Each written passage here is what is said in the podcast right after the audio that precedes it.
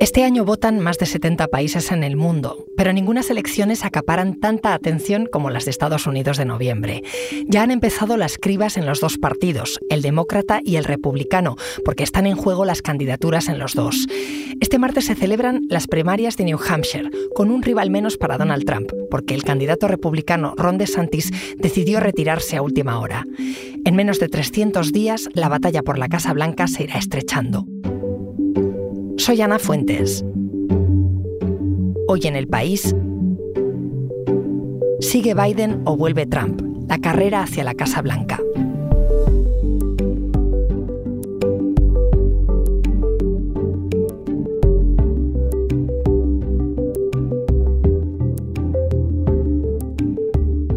Para hablar de todo esto he llamado a mi compañero del país, Miguel Jiménez. Hola Miguel. Hola Ana, encantado de saludarte de nuevo. Miguel, tú eres el corresponsal jefe del periódico en Estados Unidos y creo que te pilló en New Hampshire.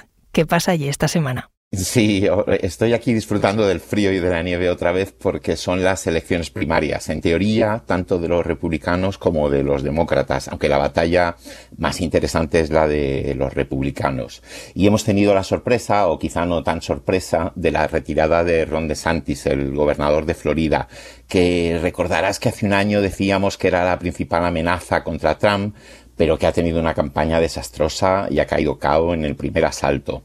Ahora la campaña republicana es cosa de dos, de Trump y de Nikki Haley, que fue su embajadora en la ONU, y aquí en New Hampshire las primarias están abiertas a votantes independientes, no registrados como republicanos, lo cual favorece algo a Nikki Haley, que es quizá un poco más moderada, pero el favorito con muchísima diferencia sigue siendo Trump.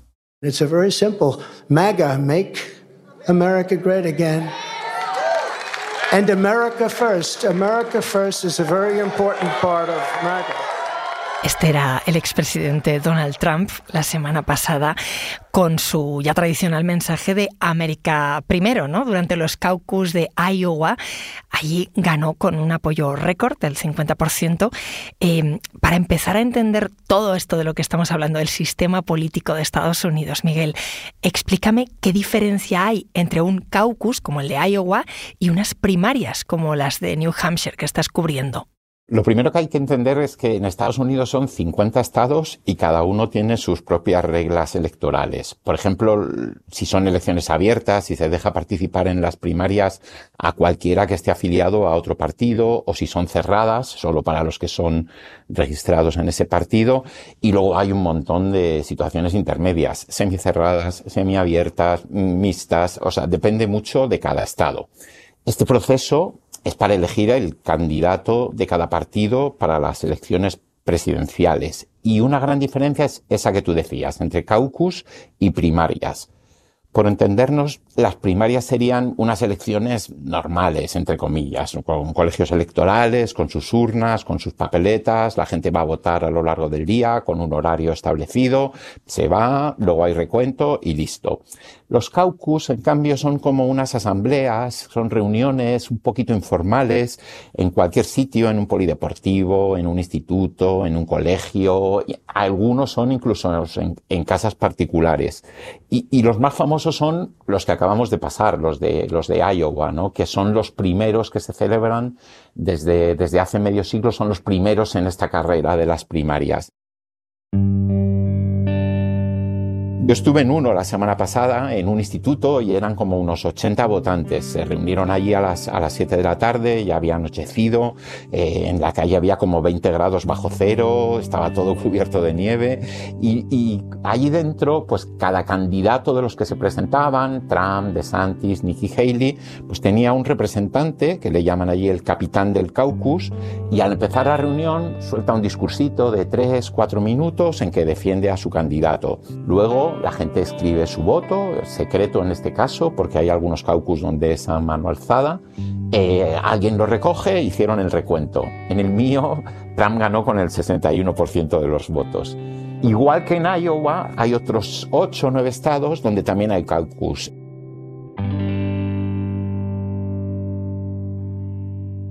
Pero siempre, como dices, se empieza en Iowa, en los caucus de Iowa. Y quería preguntarte cómo de representativo es ese sitio de la población de Estados Unidos hoy. Pues mira, yo creo que este es un estado pequeño, rural, blanco, conservador, religioso, que no es demasiado representativo de la población estadounidense. De hecho, eh, con frecuencia quien gana en Iowa luego no gana las primarias. Pero en este caso, en que Trump ha arrasado, creo que confirma que lo que parecía, pues es verdad, que, las bases del Partido Republicano están entregadas a Trump. Please welcome the President of the United States. The 2024 U.S. election is like. The U.S. election is getting serious. President Biden has said he's not sure he will run for president with Donald Trump. En todo este año que recién empieza, hablaremos de las elecciones. Trump o Biden alle prossime elezioni americane? Donald Trump a fait appel mardi d'une décision qui lui interdit de se présenter à la prochaine présidentielle dans l'État du Nos Estados Unidos, uma pesquisa da CNN mostra o ex-presidente Donald Trump à frente de Joe Biden na disputa. Eran los sonidos que recogía de distintas partes del mundo nuestro compañero Dani Sousa. Este es un proceso, Miguel, electoral único en el mundo que fascina a, muchos países. No hay una campaña y menos una pre-campaña que despierte tanto interés. Pero la verdad es que si no estás acostumbrado es fácil perderse. ¿Tú qué fechas dirías que son clave? Pues sí, la verdad es que es, es un proceso apasionante y tenemos el calendario lleno de chinchetas ya para ir planificando el año. Hemos tenido ya Iowa y tenemos New Hampshire, que son el pistoletazo de salida. Vamos a tener unas cuantas primarias más en Nevada, Carolina del Sur y Michigan en febrero, antes de llegar al supermartes, el 5 de marzo, el día que se vota en más estados. Eh, se vota en California, se vota en Texas, que son los estados más poblados, pero se vota en, más de una docena de estados más y se eligen a muchos de, los delegados. Yo diría que ese día, si no antes, es posible que todo quede ya de, decidido, ¿no? Quede ya bastante claro. Luego tenemos las convenciones de los partidos. La de los republicanos es del 15 al 18 de julio y la de los demócratas del 19 al 22 de agosto en Chicago. Y luego por fin, pues las elecciones, el primer martes después del primer lunes de noviembre, como cada cuatro años. En este caso, el 5 de noviembre.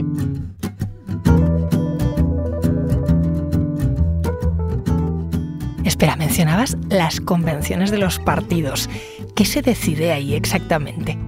Bueno, ahí es donde todos estos delegados que se están eligiendo ahora en las primarias de cada estado se reúnen y votan finalmente a los candidatos de, cada partido, al candidato y a su pareja de ticket, a, la persona que va a ser candidata a la vicepresidencia. Se habla también algo del programa y de las líneas de la campaña. En general tendremos muchos discursos, muchas pancartas, muchos logos, mucho confeti, banderas de Estados Unidos por todas partes y toda la parafernalia típica de, de estas convenciones. Y cuando ya se ha nombrado oficialmente al candidato o candidata a presidente y a vicepresidente, llega la campaña.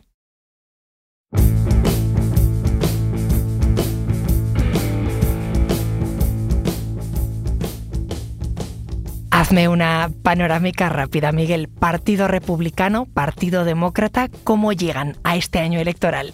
Pues, pues esto va a camino de ser una repetición de las elecciones de 2020, Trump contra Biden. Eh, a mí la verdad es que lo de Trump me parece increíble. Está imputado cuatro veces por un total de 91 delitos. Un jurado le condenó por abusos sexuales y al final ha sido capaz de usar los juzgados como parte de su campaña para presentarse como mártir. Está, llamando rehenes a los condenados por el asalto al Capitolio. Dice que va a ser dictador por un día si vuelve a la Casa Blanca. No para de soltar bulos y aún así va liderando las encuestas. Y enfrente tenemos a Biden, en cambio, que tiene una, una popularidad históricamente baja para un presidente. Yo diría que la inflación le ha hecho mucho daño y que también pesan mucho sus 81 años, ¿no? Pero es cierto que Biden fue capaz de ganar a Trump hace cuatro años y cree que puede lograrlo de nuevo. De hecho, plantea su reelección de alguna forma como una batalla por salvar a la democracia de Trump precisamente, ¿no? Confía en que ese mensaje llegue a los votantes independientes, incluso a algunos moderados republicanos, para que le apoyen y también que los demócratas, aunque no les encante él, pues se movilicen para evitar que vuelva Trump.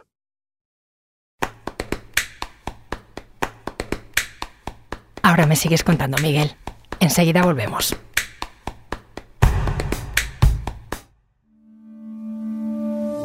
Porque escuchas hoy en el país y siempre tienes ganas de más, recuerda que los sábados y los domingos tienes nuevos episodios gracias a la colaboración de Podimo y El País Audio.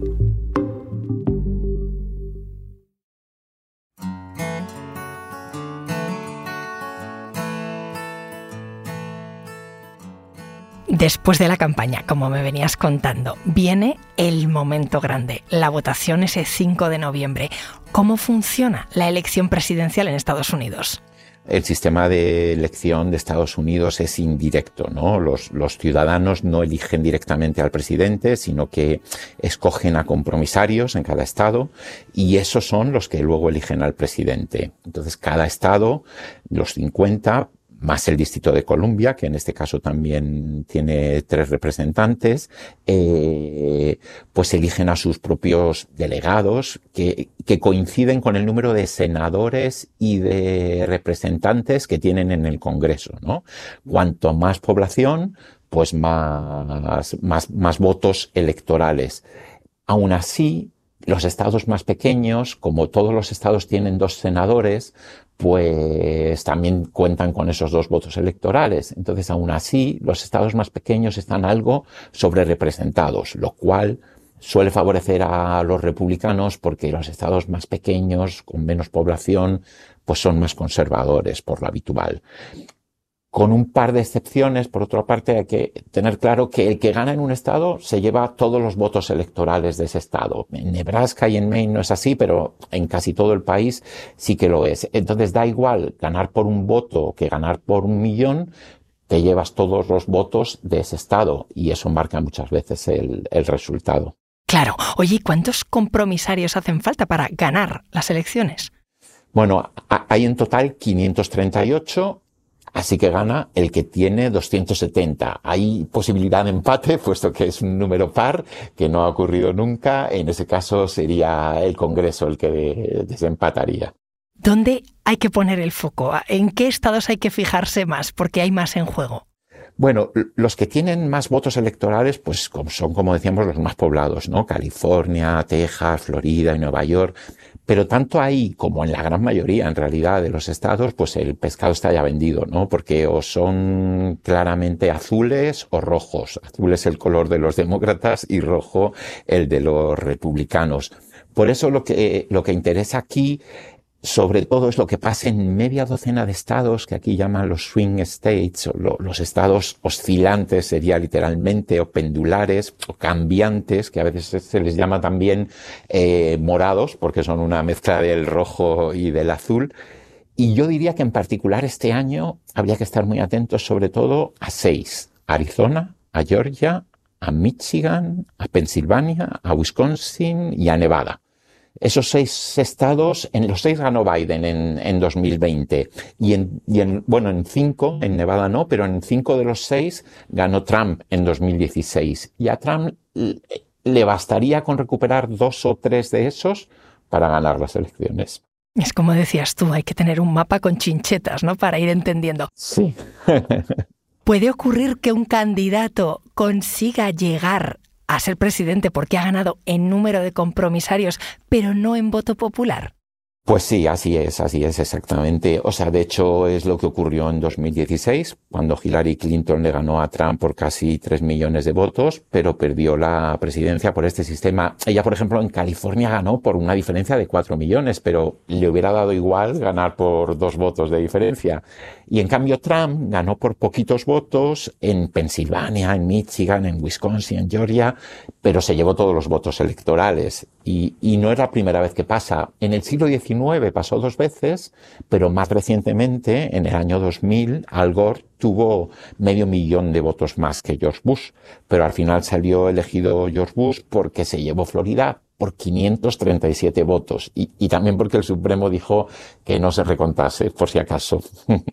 Sigo dándole vueltas a lo que me contabas de que a Trump le está yendo muy bien lo que lleva de campaña, pero sin embargo la justicia le está investigando. Eh, tengo una duda. ¿Puede optar a presidente aunque tenga causas legales pendientes? Pues sí, la verdad es que es una curiosidad de que nada le impide a un imputado, incluso a un condenado, incluso a un encarcelado, presentarse a presidente y ser elegido. Trump tiene imputaciones por llevarse y por retener documentos secretos, por las falsedades para encubrir pagos de su campaña, por su papel, por así decir, en el asalto al Capitolio, por sus intentos de fraude electoral, en particular en Georgia. Ninguno de esos casos le impide presentarse y salir elegido. Hay una enmienda en la Constitución, la decimocuarta enmienda, que sí que inhabilita para cargos públicos a quienes hayan participado en una insurrección en determinados supuestos. Y el Tribunal Supremo tiene que decidir si eso se le aplica a Trump. Yo personalmente, y esto es una opinión, creo que la interpretación de ese artículo para impedir a Trump presentarse sería un poco forzada y el Supremo, con mayoría conservadora, yo creo que le va a dejar, le va a decir que puede presentarse.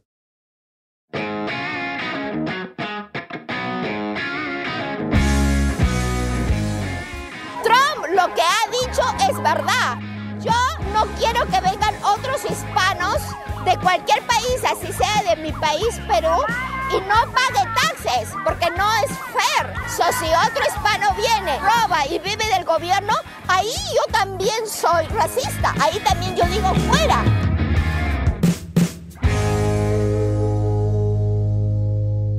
Hablábamos, Miguel, de si Iowa era representativa políticamente, socialmente de la población de Estados Unidos y pensando en todos los latinos, ¿cuánto pesa su voto en esta elección? Pues la verdad es que tienen un peso muy grande y cada vez es mayor. Según el, Pew Center, eh, pues tienen el 14,7% del censo electoral para este año. Es verdad que a veces la participación entre los latinos es un poco más baja, pero en todo caso es el doble de lo que tenían en 2000 y sigue creciendo. Tienen muchísimo peso en California, en Texas, en Florida, en Nuevo México, pero quizá lo más interesante es que tienen mucho peso en dos de esos estados decisivos que decíamos, en Nevada y en Arizona. Y en 2020 los latinos y sobre todo las latinas eh, votaron masivamente por Biden, pero hay señales como esta que escuchábamos, que indican que ahora están menos convencidos y que algunos de ellos se decantan por Trump. Van a elegir en todo caso entre dos candidatos muy mayores. Biden, lo decías antes, 81 años, Trump 77. ¿De eso se habla, Miguel, de la brecha generacional entre los candidatos y los votantes? Sí, en el fondo esto es una votación, una elección entre dos candidatos que ninguno de los dos gusta a la mayoría de la población, en parte por la edad, en parte por otras cosas. Biden ya es el primer presidente octogenario en la historia de Estados Unidos y si sale reelegido, pues acabaría su segundo mandato con 86 años y Trump pues no se queda muy atrás. La que más habla de esto es Nikki Haley, que, pide pasar página y un cambio generacional. Pero yo diría que en general toda la población sí que lo ve como un problema. Estamos entonces en un escenario muy parecido al de 2020, con eh, una disputa nueva entre Biden y Trump, creemos. Mientras tanto, en la calle, al margen de la política, ¿qué le preocupa a la gente, Miguel? Pues mira, yo creo que una de las cosas que le preocupan son los precios. ¿no? Eh, la inflación ha bajado, pero los precios no han bajado y, lo que han subido en estos últimos dos o tres años castiga mucho a la clase media. Por más que luego la economía en general vaya bastante bien, con el paro muy bajo, con fuerte crecimiento, consumo alto. Bueno, eh, preocupa también la inmigración. Yo creo que aunque el mercado laboral absorbe, esta retórica de la invasión que han impuesto los republicanos ha calado bastante. Los republicanos además han logrado, sin mucho fundamento, vincular la inmigración con la delincuencia, que es otro tema que también preocupa, aunque tampoco ha repuntado particularmente. Y la droga con el, con el fentanilo que, que está provocando muchas muertes es otro, otro problema grave. Y luego diría que recientemente mm, entre los jóvenes hay mucho malestar por el apoyo de Estados Unidos a Israel en, en la guerra de Gaza, lo cual perjudica a Biden, porque esos eran votantes suyos naturales, ¿no? Y yo, yo creo que de estos son algunos de los temas en los que se va a ir hablando a lo largo de la campaña, a lo largo de este año. Eso allí en clave interna, Miguel, pero para nosotros, Para los que estamos fuera, ¿qué sentido tiene seguir la carrera electoral en Estados Unidos? Es la primera potencia del mundo, pero ¿en qué cambia las cosas que gane uno u otro candidato? Bueno, eh, a ver, yo diría que Trump claramente es nacionalista, es proteccionista, casi casi aislacionista con él nunca se sabe y, y, eso es parte del problema. O sea, añade incertidumbre al contexto global, ¿no? Y, dentro de esa incertidumbre, pues está claro que si gana, pues peligra el apoyo a Ucrania en la guerra para defenderse de Rusia. Eh, hay riesgo de que reniegue de la OTAN incluso, de que se enfrente a la Unión Europea eh, de una forma más abierta en temas económicos y comerciales. Eh, Trump añade incertidumbre y la incertidumbre en general en un momento geopolítico como el que vivimos, pues es, es mala para el mundo. Miguel, ánimo con la carrera. Gracias. Muchísimas gracias a ti, Ana. Encantado.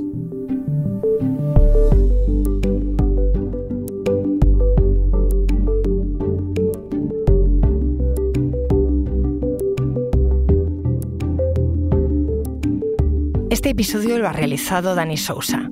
El diseño de sonido es de Nicolás Chavertidis. La edición es de Ana Rivera y la dirección de Silvia Cruz La Peña. Yo soy Ana Fuentes y esto ha sido Hoy en el País. Mañana volvemos con más historias. Gracias por escuchar.